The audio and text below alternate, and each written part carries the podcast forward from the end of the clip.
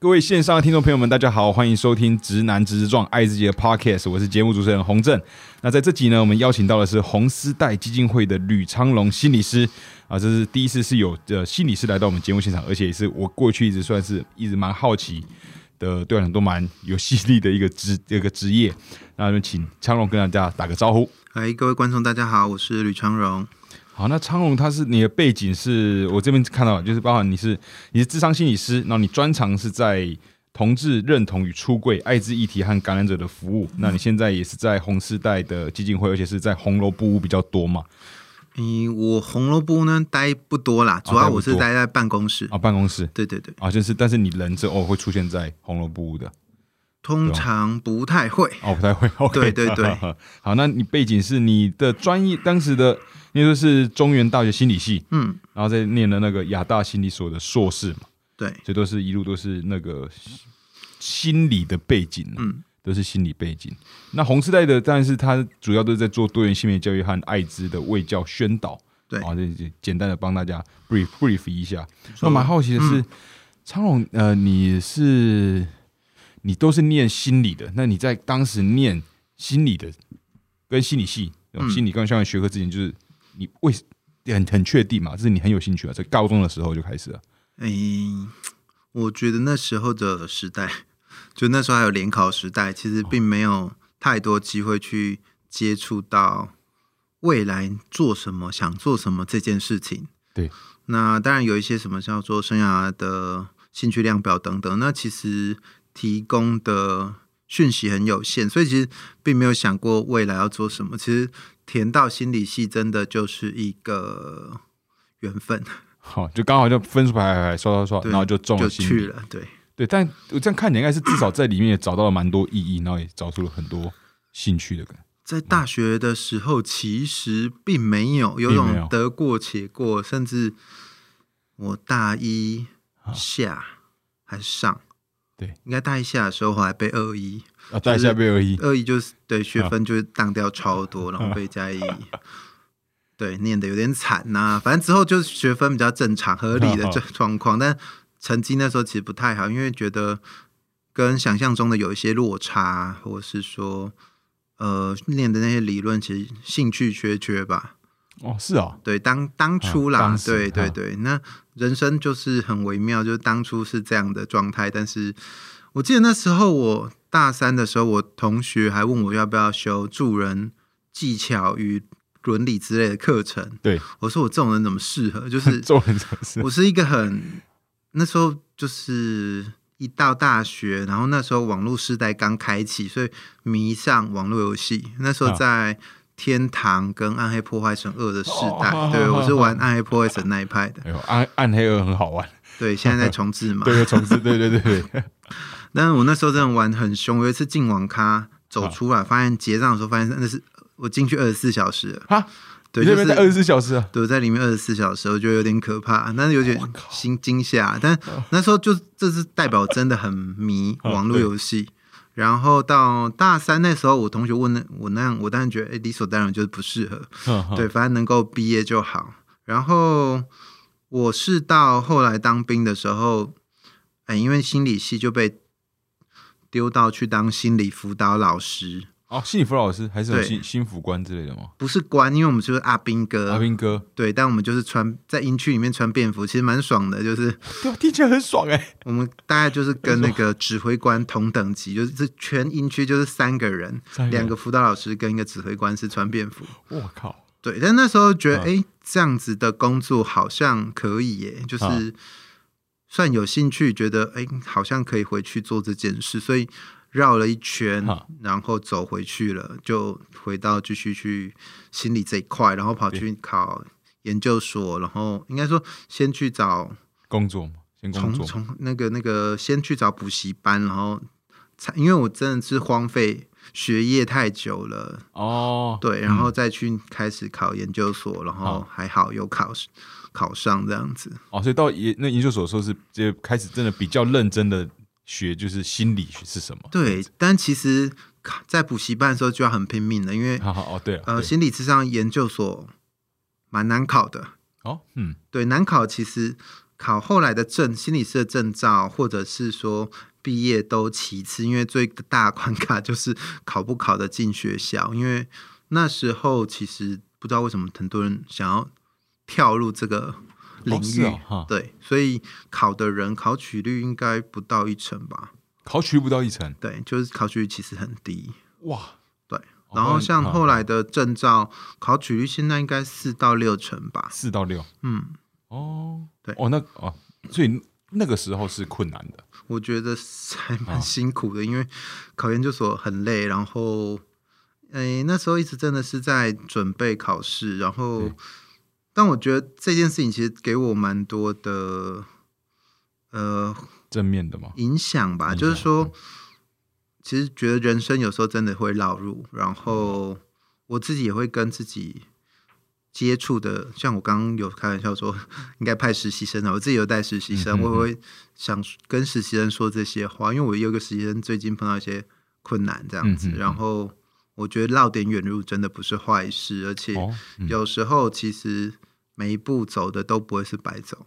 都有它的意义，这样子，对我、我自己的经验是这样。嗯嗯嗯嗯，所以这样听起来就是你大学，然后呃，先当兵。然后对当兵完就呃准备考试，又到研所，然后后来才等于是出来，那就也是顺利考到呃、那个证照，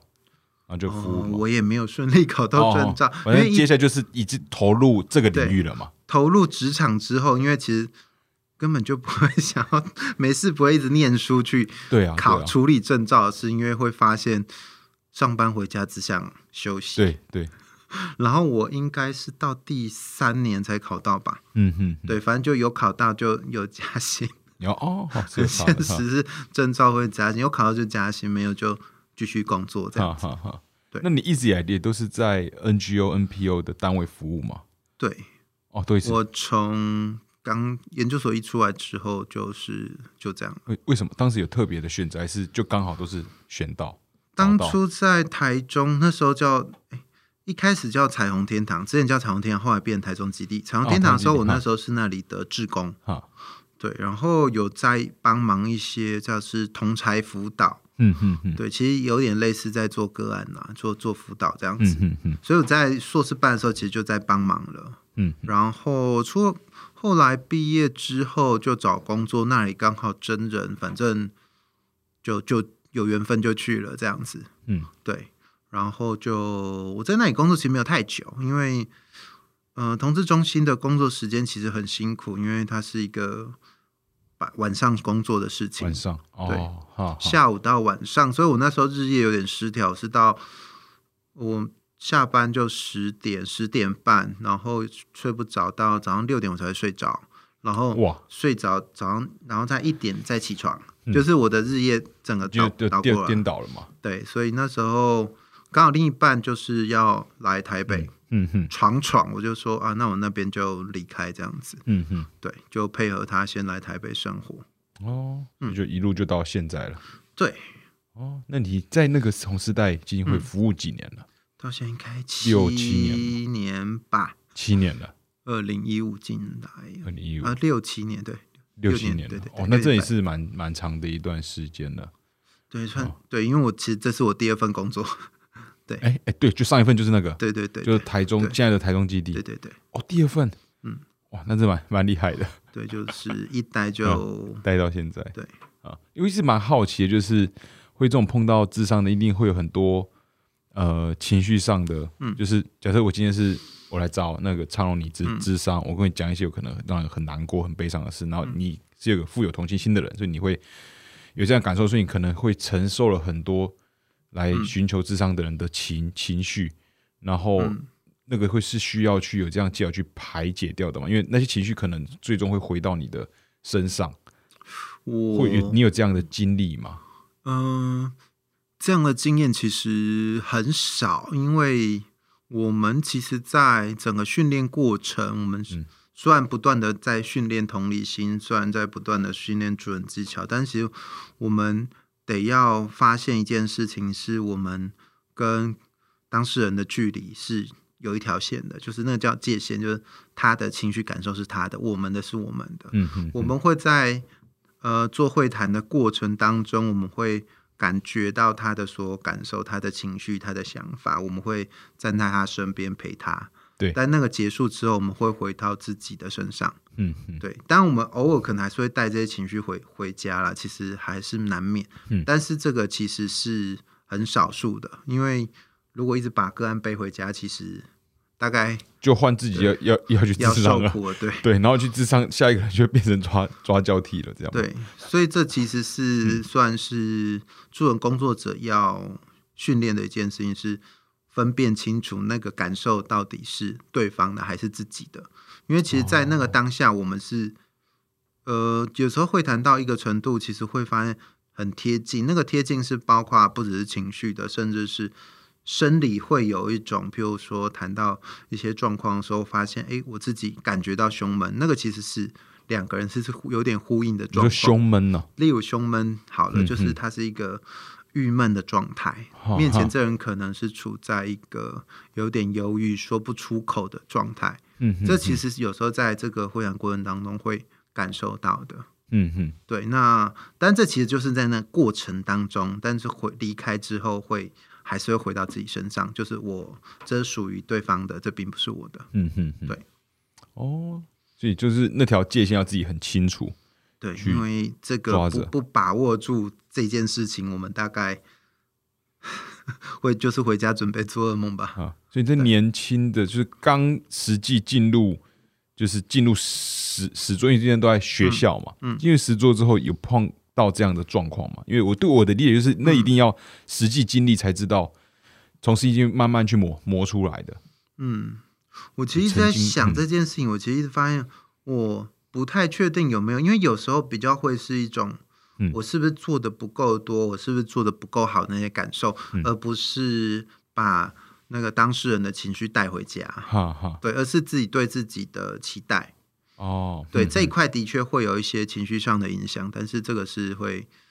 呃，的确真的会带回家，自己要再去整理的。因为我自己的理解是，假设碰到那个状嗯况，因为你变得很在意对方的感受，就感觉他的灵魂在流、流血，嗯，然后又想要帮忙他，可是这时候你会因为这样子，你感受到对方需要帮忙，我想要帮忙他，然后嗯给自己很多的压压力，就是我自己还需要再做更多的这种，然后这样一直堆叠起来，我我是这个人的主观的判断，我呃猜测啊，嗯就是好像无论是做社工，或是做跟心理智商相关的，会不会有这样子的状况比较容易出出现这状况我得看要不要是不是急迫性的。急迫性的？对，因为如果不是急迫性，有时候我讯息就不会急着回，例如讯息而已的哦话，讯息，哈哈或是哈电话的话，我觉得没有那么着急要做回应。但如果是比较急迫性的，那我当然还是立刻做处理这样子。哦，好好，对就是看看急迫性来思考。对我对我来说是急迫性，因为自己的休息也是蛮急迫的啦。哦，对啊，对啊，很重 要，很自重己要的，休息也是很重要。要把自己调整好，才可以去面对。对，因为我们的嗯工作时间其实很特别，因为我的我自己白天上班是在办公室，嗯哼哼，就是白天的一周一到五的时间。但这是种哈，像我自己接到的 case，他们很多其实大部分来自红楼部屋，红楼部屋的服务时间是晚上，嗯哼，所以其实晚上我有点类似 uncle 的状态，就是。 uncle 哈，对，就有新的 case 来了，我就要立刻联络，嗯哼，然后立刻协助跟处理这样子，哇那就是急迫性比较高，又要立刻接上这样嗯子。哼哼，那所以我工作时间有时候就会变得比较不不是那么需要很有弹性，嗯，对。那或者是临时有一些事情要处理，有一些呃当事人的一些状况，我需要做回应的话，我也是都要都会直接嗯回应哼这样子。哼就我我蛮好奇，因为那个我看到很多的单位，就不同的，就是这个虽然是广义的，但是大大圈子内都会邀请呃常委去分享同理心技巧，还有咨询技、技巧。那我就觉得这些是，如果每个人社会上每个人都在未来啊就文随着文明的发展嘛，我们变得越来越可以去具备相关这种很基础、很原则性的。我觉得人跟人沟通或是相处应该会越来越越顺畅，所以不知道有没有一些真的很基础、很适合分享给社会一般大众的这些咨询，或是同理心技巧给嗯给听众，那么其实是我自己很很好奇，想想要听。嗯、我想一下哦，我因记为得有一次那我我 Q 一下哦，就之前像二零二零啊，就嗯全出会有一个同游系列活动，然后你那时候主要好像讲什么恋人间常见的地雷与警报，就讲哦，这个是个这是个很实用的，嗯嗯就是一个对每个人来来讲都会需要用，都是很高的机会要用到。呃，这边会有那题那那一个场次其实跟同理心没有那么有关，哈哈因为那场次主要是在谈那个伴侣关系。对，那我基本上伴侣关系这件事情，就是会分享说，但主要是帮，比如说像自己如何经营感情，然对后如何在争执的时候处理这些事情。嗯，对，那比较是偏向那一块。但同理心这边的课，呃，的确有一些是邀请，但很多其实都来自于身边 认识的朋友这样子。那主要在做同理心，其实我我其实在想说，哇，同理心很难分享，因为我每次有时候。被得得到的训时间是只有五十分钟，你说要训练一个同理心，哦，也是我很都困训难练了一年了，这样子突然要给大家有同理心，我觉得很难。有时候只会做一些比较简单的情感的或者感受性的体验，嗯哼哼，然后带一些所谓的美彩啊、牌卡的活动。嗯哼，那再来就是，我其实觉得一般人在同理心这件事情做的第一件事，少说话吧。 就是少说话，是因为我们很容易给太多东西，给太多建议，给太多我们觉得好的方式。哦，所以是减法不是加法，我们对，我们先听，其实它就是要做倾听嘛。其实大家都知道叫做倾听，但我觉得可以讲成少说话。哦，那其对因实为光这个光你这个说少就很重很重要了，因为很容易，哦我们讲第一个，嗯比如说好朋友的父亲、家人过世，嗯我们去做的第一件事情叫做节哀，嗯，那节哀就是叫别人不要难过嘛，嗯，但不会啊，做不到。所以我有，我觉得有时候都会是我们自己都做不到，然后提醒别人说，哎、不用那么难过，但这就是难过的事情啊，为什么要做这么的奇怪的？对我来说是一个很奇怪的事情，嗯，对，它是一个很矛盾的事情啊，就是我们到底希望得到怎样的回应？嗯对，其实同理心换一个方式来讲，就是我们自己在那个情境下，我们想要得到什么？嗯我们真的希望别人跟我说节哀吗？我不觉得啊。对，所以在这个当下，我们能做的就是，呃，别人在用一个方式叫做用别人方式思考嘛。我觉得这个大概就是这样子，但只是说我们很多时候没有经过一定的训练，或者是没有本身天生就这么富含同理心的话，我们很难到对方的身上去思考、去感受这些事情，因为嗯其实很多是需要自己有经历过，我们自己有经验，我们体会过，那我们才有机会这么靠近这件事，或者是更快的去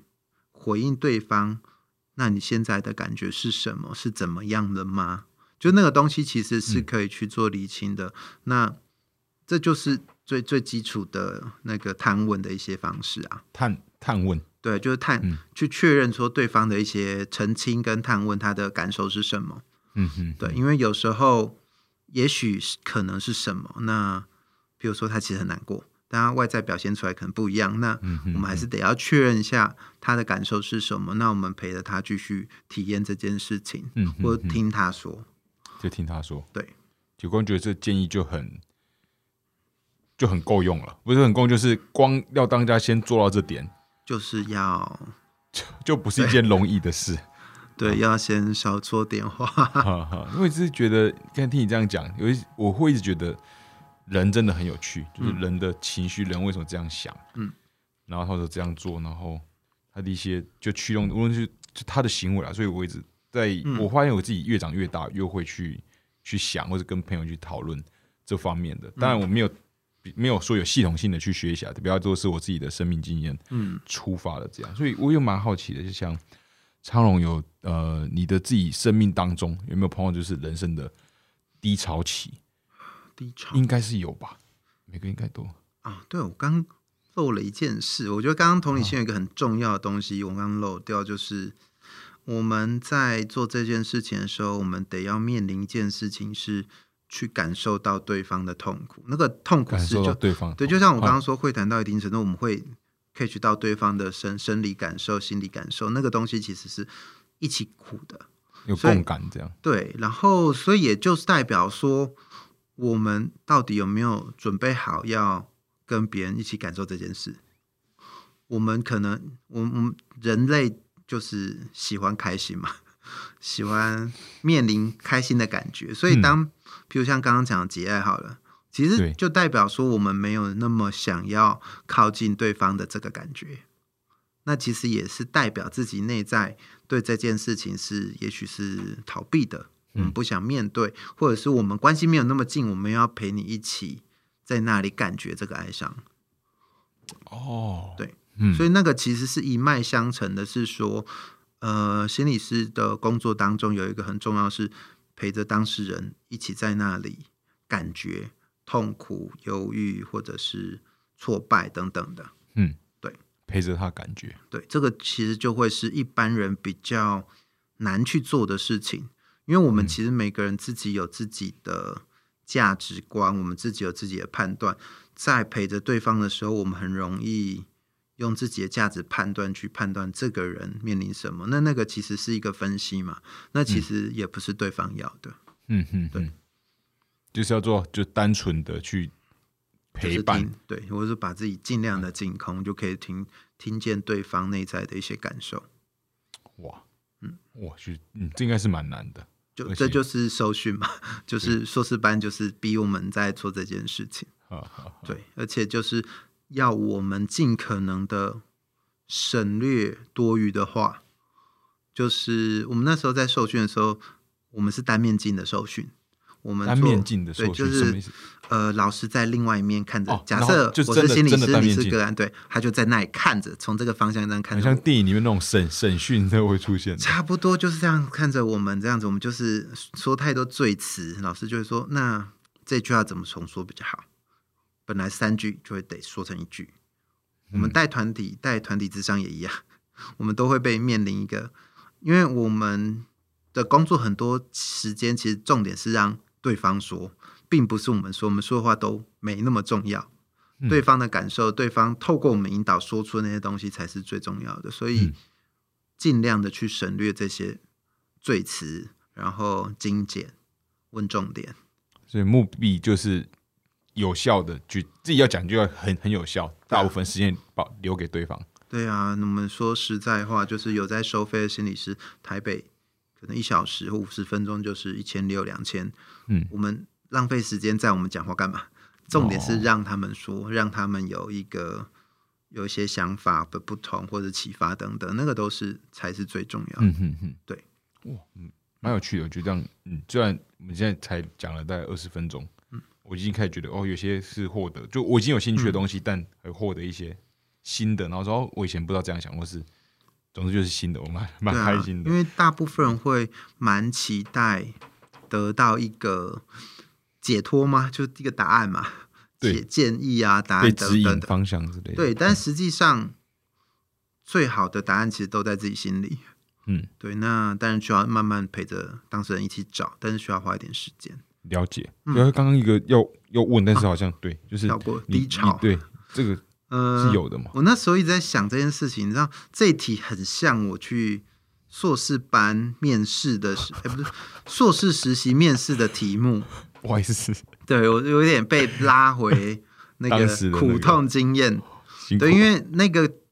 其实那时候我一开始就在想说，我要如何透过这个常常被问的问题，给出一个富含意义又有启发性的东西给面试我的 人听。 但我们现在现在不是，我是我知单道纯，好我只是我以为突可以然分享我的，嗯面临这件事情，然后就突然想到，我那时候其实面试蛮困难的，就是说我面试到五六间都没上吧，嗯五六七间我已经有点忘记了。那时候其实就算低潮，我就对我来说，我到后来就说，哦，这其实就是我目前面临的低潮。但是嗯我那时候有时候就觉得就是缘分，那真的就是晚一点来而已。哦，对，后来还是有找到我觉得还蛮适合的实习单位。对，但那时候真的，我真的去想低潮这件事，嗯，面临过啊，就是这个。对，我马上想到第一件事就是，对，因为觉得很有趣啊，就是实习单位会问的东西，其实那也是我们正在处在的低潮。哦，所以所以这蛮有趣的，就是他，你正在那个状况底下，然后他也这样问你，对，我就刚嗯，对，对，现在然后就你这 样跟他的当时回复他是一样嘛，就是说，就是面他问你面试官问我你就的诚第一条实都说，我其实觉得现在就是我面临的哦低潮啊，因为哦面试不顺这样。对啊，面试有时候就是不顺利或者缘分，我也不知道。那好反正就好好不适合啊，因为去了一个不适合的单位，应该也好不到哪里去啊。也是啦，也是对，所以后来当然是自己再去回顾这这这件事情，觉得很有趣。哦，那就是但听起来就是在你最后，你的六七间之后，可能听起来是第七间、第八间之类的，嗯，就上了嘛。嗯，上之后这个状况，那你就很快的应该就消失了嘛。那时候就哦，好了，就结束了，对啊 受苦结束了。啊啊嗯对啊，因为我一直会很喜欢了解，嗯就是、不是就是问，就有机会认识朋友的话，都会呃进一步认识的话，会很想要知道他嗯是怎样面对自己的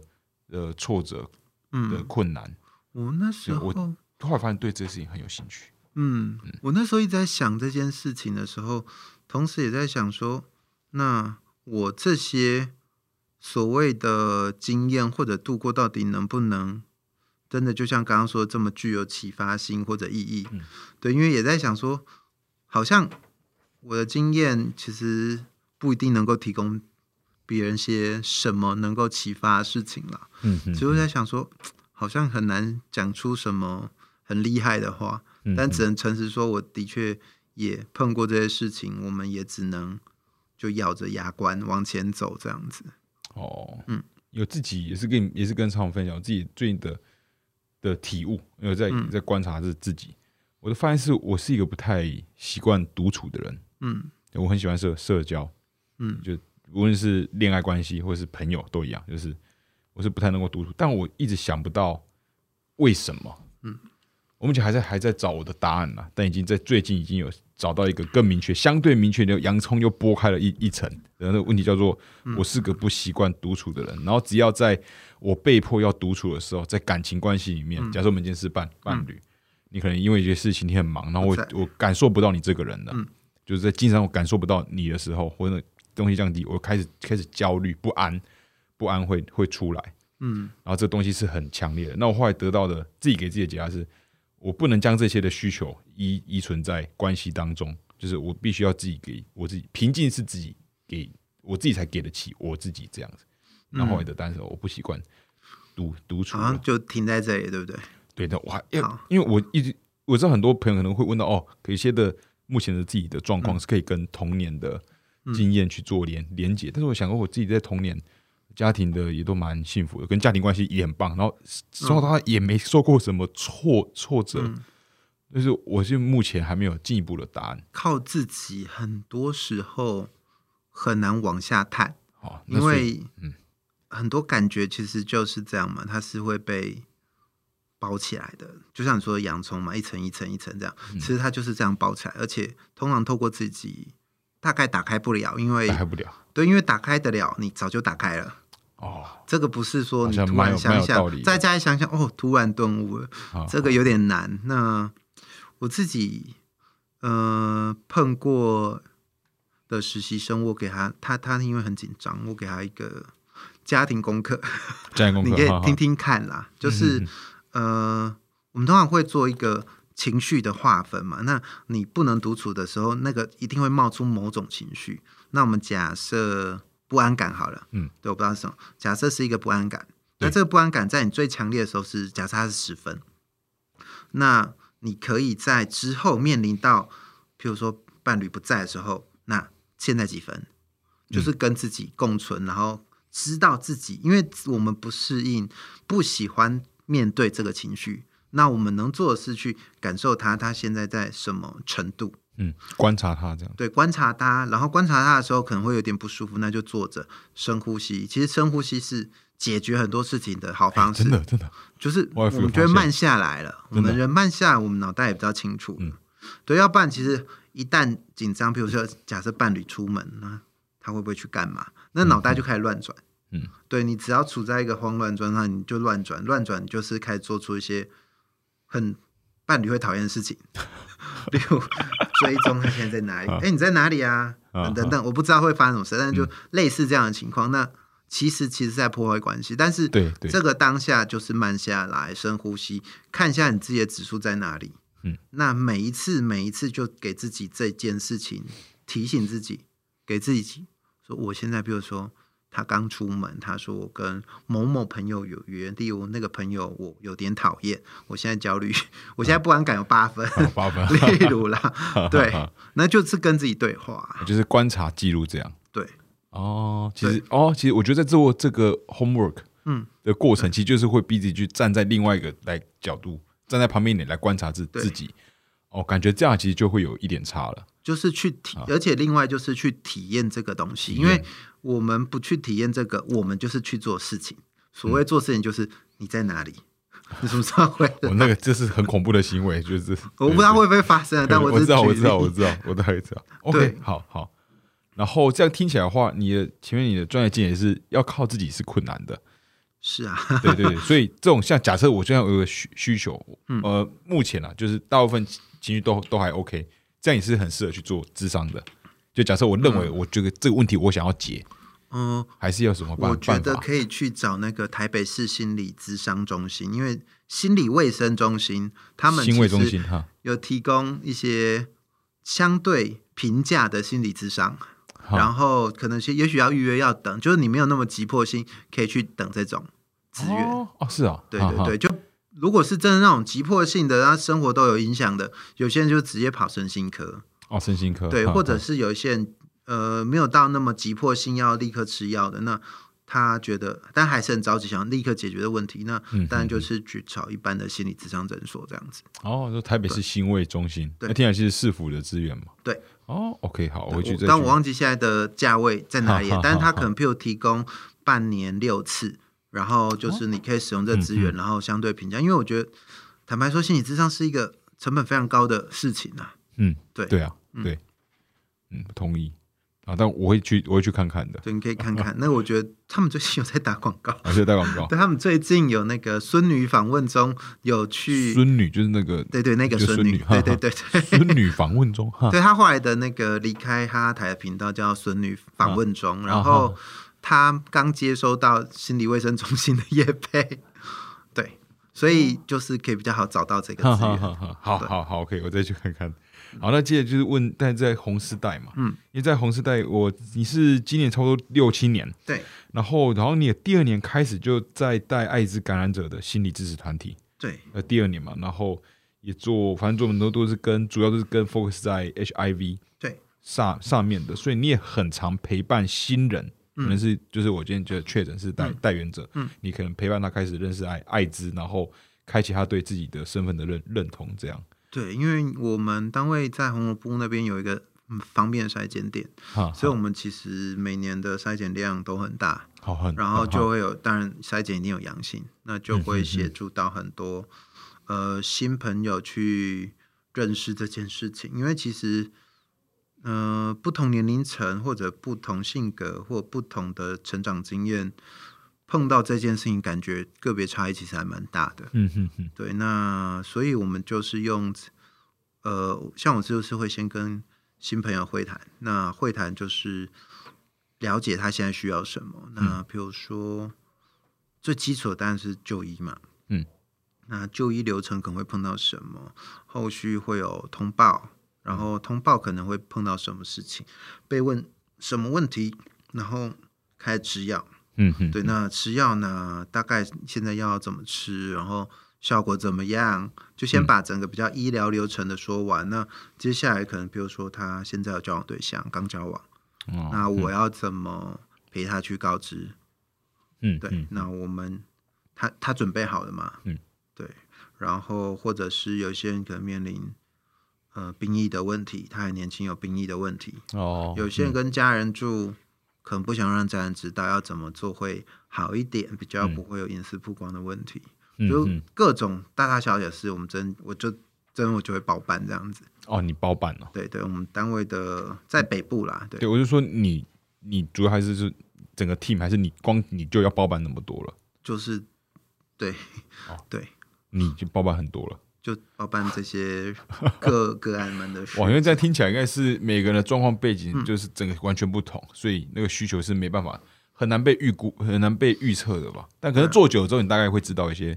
对啊，类基似于的比如年龄低的，他大概可能跟家人住，嗯哼，哦那他可能就是兵役的问题，然后不想被家人发现的问题。嗯哼，那年纪大一点的，就是当然还是永远一脉相承，就是身份曝光的问题。啊对年龄大，他可能，譬如说他是男同志，他还有身贵，嗯他可啊身能贵哈哈对有身贵的问题，或者是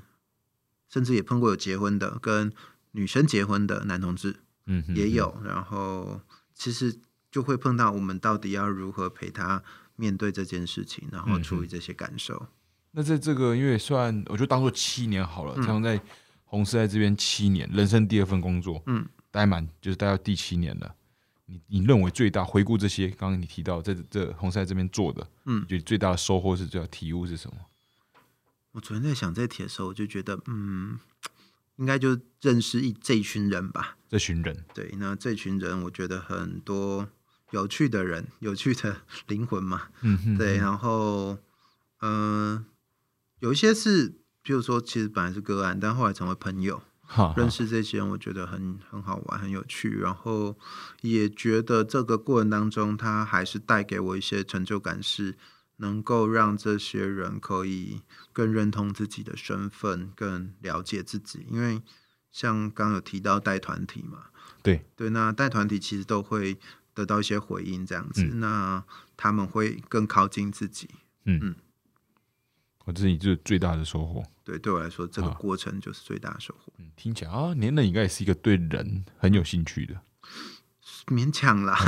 也 也不敢说么什么特别有兴趣，但我觉得啊。这个过程是有趣的。对，因为你第一个提到就是嗯认识这些人，嗯你是是很珍珍惜珍贵的嗯这样子。哦，好，那因为我知道你们有弄个绘本嘛，嗯，离不开我的好朋友，然后往后的日日子与你和平共处对，我居然没有拿在手上。 对这本说明大家可以估估我这个，说明很很长，这会绘本的嗯很名称分。我刚才一看到就说，哎，这说明哎。这个是是我哪边要切断？是前面的才是书名嘛？后面介绍没有？就是一整串。刚刚我刚刚念嗯到，离不开我的好朋友，往后的日子与你和平共处。这你们呃算红丝带自制的绘本，对，离不开我好朋友是正面，然后另外一个后半段是封底这样子。嗯哼哼，然后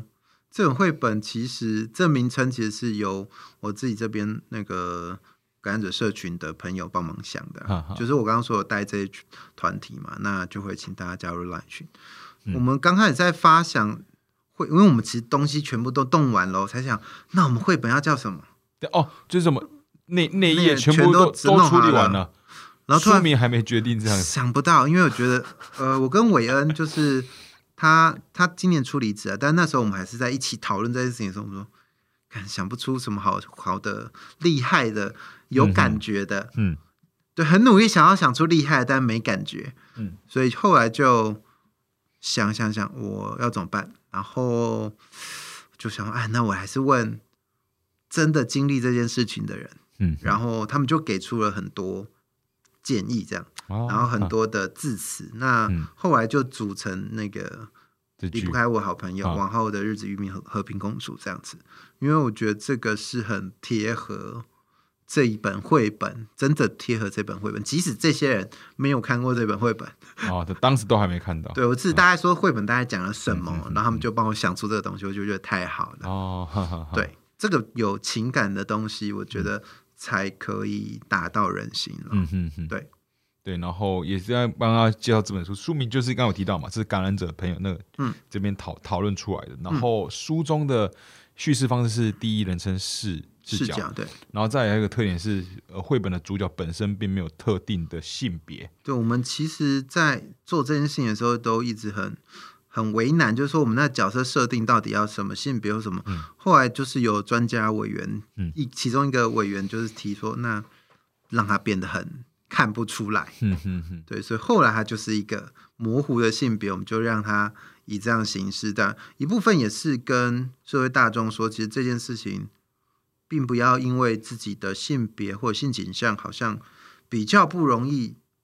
成为感染者，那就好像离他很远。其实这跟每个人都有关，因为其实从这几年来说，女性的感染者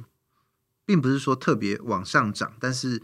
女性感染者发病的比频率比率比率比较对高啊。，啊对，那是因为呃，有嗯啊，啊没有，不好意思，你说女女女性嘛，对哈，女性的感染者哦，艾发滋感染病者，的对比率哦，对，对，那成为感染者是代表 HIV 感染者就代表说有感染，对然后发病是指所又另外一回事 AIDS 对对嗯的意思就是免疫功能低于两百、或者有一些特殊的刺激性感染。嗯好，哼，所以女性走到那个状态，就代表说她没有察觉到自己身体已经被感染，而且持续好长一段时间。对，所以嗯女性其实会很容易成为在艾滋感染者、艾滋这个领域比较容易被忽略的一部分，因为嗯她们并不自并不自觉自己有风险，嗯哼，然后也并不会去想到这件事情。对，所以哦她们嗯比较容易面临到发病这件事情。嗯哼，对，这个是目前的状况目。前现况是这样，对，然后所以把这个拿出来也是提醒民众啦。嗯然后另外第一人称我觉得也很重要是，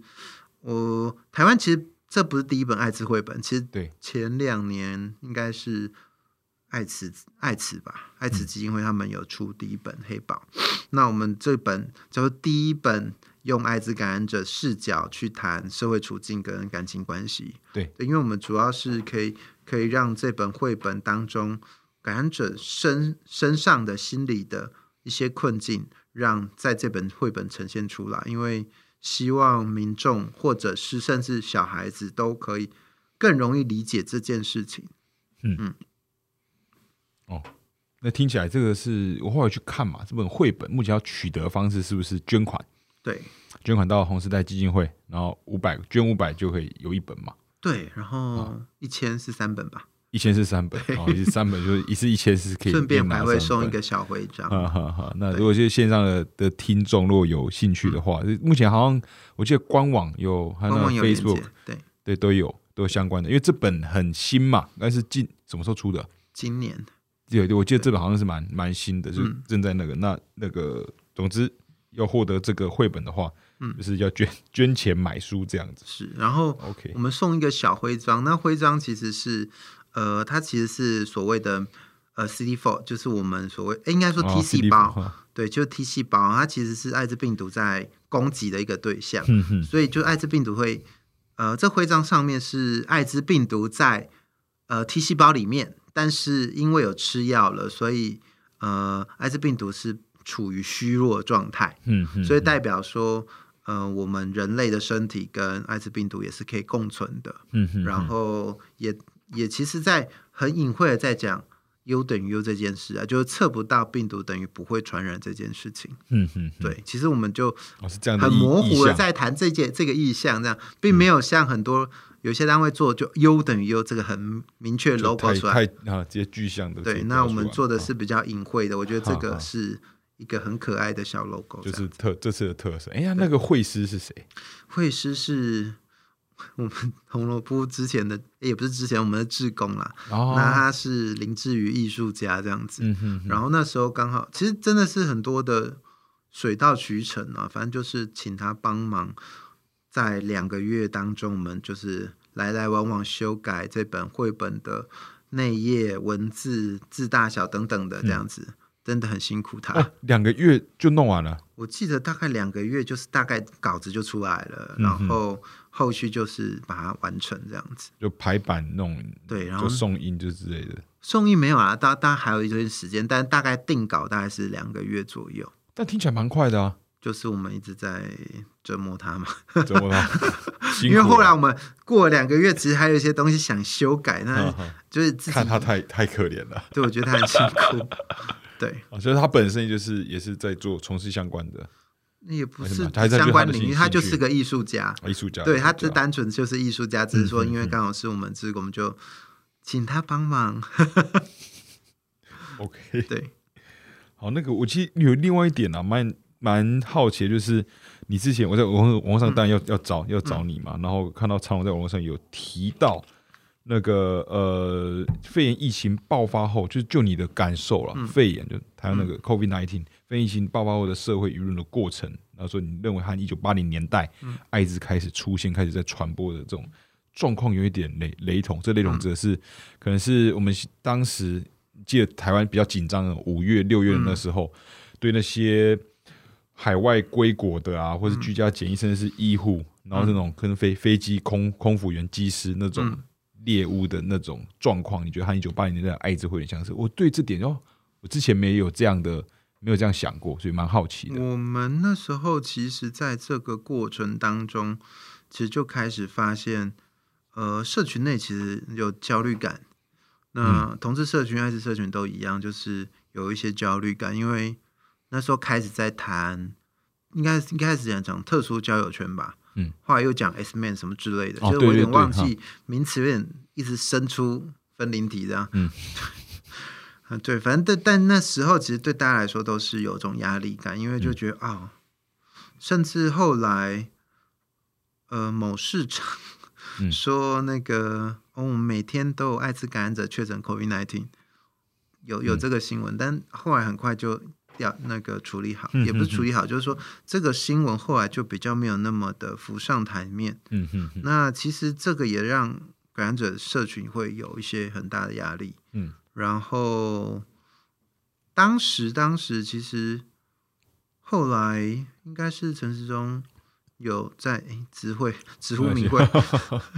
他有提亲到。和他很亲和，还是对吧还是罗一军，我完全忘记了。好，总探其中一个有在提到，其实每天确诊其实有各种疾病，嗯那这个疾病到底有没有必要特别被拉出被来？标志被标志，对，哦就是啊，糖尿病患者也有嘛，那好高好嗯血压一定有有也有啊。那这个被 tag 出来的意义到底是什么？嗯，到让大家去猎杀这个族群吗？ 或者说特别去对这个族群做一些事情吗？我觉得有时候这些数字到底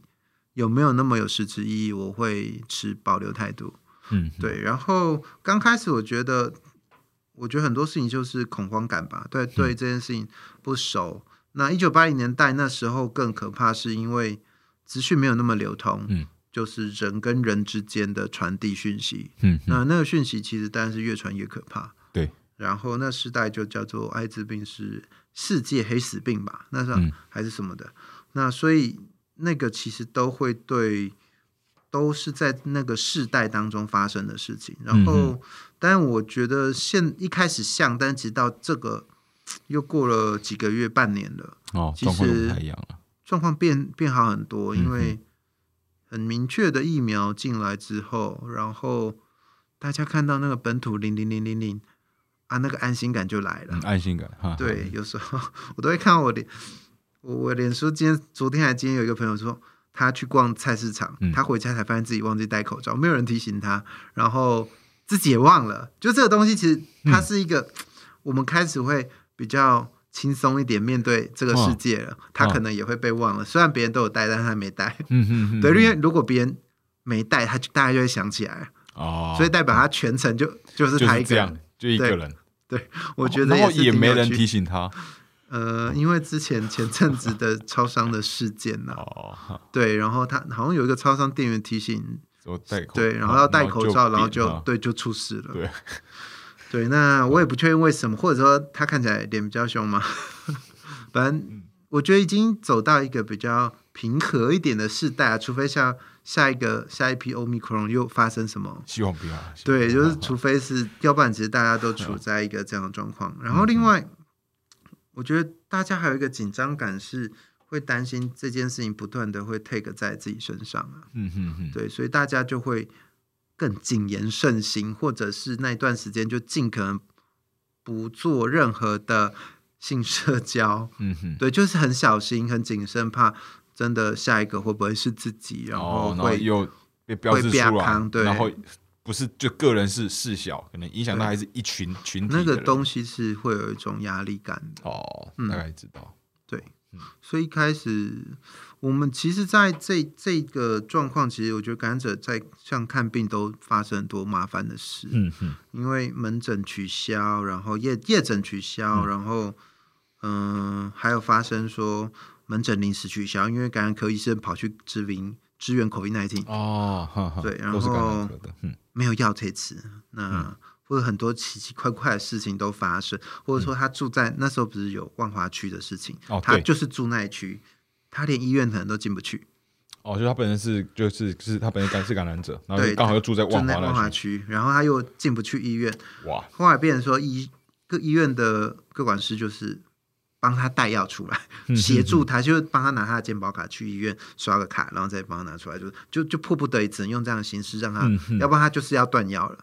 哇，对，但可我相信不止感染者会面临这件事情，应该所以嗯很多所有慢性疾病大有对啊类似的状况。嗯哼，对那就是那个段，但这个时期应该已经过了吧。对，过了过了过了。啊 OK OK，门诊恢复，大家都比较重见光 明的。 OK，我们现在今天时间也进到五十分了，在最后一个问问题，嗯，就问像那个现在那个红丝带，接下来啊，有没有什嗯么特别的专案，或是那个要我们积极的吗计计划，就有有趣的，或是红丝带目前嗯，需要大家的什么？就主要的 call to action 的部最部需要分什么？啊，需钱要大家 捐款。就捐款，很就刚很刚 实际。我昨天在看这题的时候，嗯，需要钱。对啊，其实所有 NGO、NPO 都是都是需要，对啊就因为第一个通常是钱吧， NGO 其实，在做这些事情其实都很辛苦，因为他就是得要透过群众的协助，然后写一些方案，然后让这些像我自己写的方案，也就是协助感染者这一块，然后带团体这些。那当然这些经费有时候很有限，嗯，然后就会需要更多人帮忙。但就算没有没有钱的话，就是关注这些议题，我觉得也很好。那、嗯另外就是我们这今年吗？今年有一个就是，但这一块不是我负责，啊就是有我们同仁那边有 VR 沉浸式，呃，反毒教育。对好炫哦，对，那我自己还没有摸摸索这个东西，但是它是比较除了今年我们出的绘本以外，有也在图有这一块的工作这样子。哈哈哈。对，哦，OK，反正更多资讯在 Facebook 和官网上面都都会有看得嘛到这样子。对啊，然后刚好提到那个绘绘本，嗯，开始帮就帮帮你们打打书绘本，五百是一本，你捐五百是可以一本，然后是捐是一千是可以可以三三本本，对对对，好，OK，好，那这个，嗯如果大家呃有兴趣的话，就到红丝带的基金会或是呃它的官网或它的 Facebook 可以搜寻相关的资讯。那今天节目的关系，我们已经讲了五五十一分了，好，那真的很高兴今天能够邀请到吕昌龙吕那呃心理师、心理治疗师来到我们的节目现场啊、感谢大家，我们节目下次再见，好，谢谢大家。好，拜拜。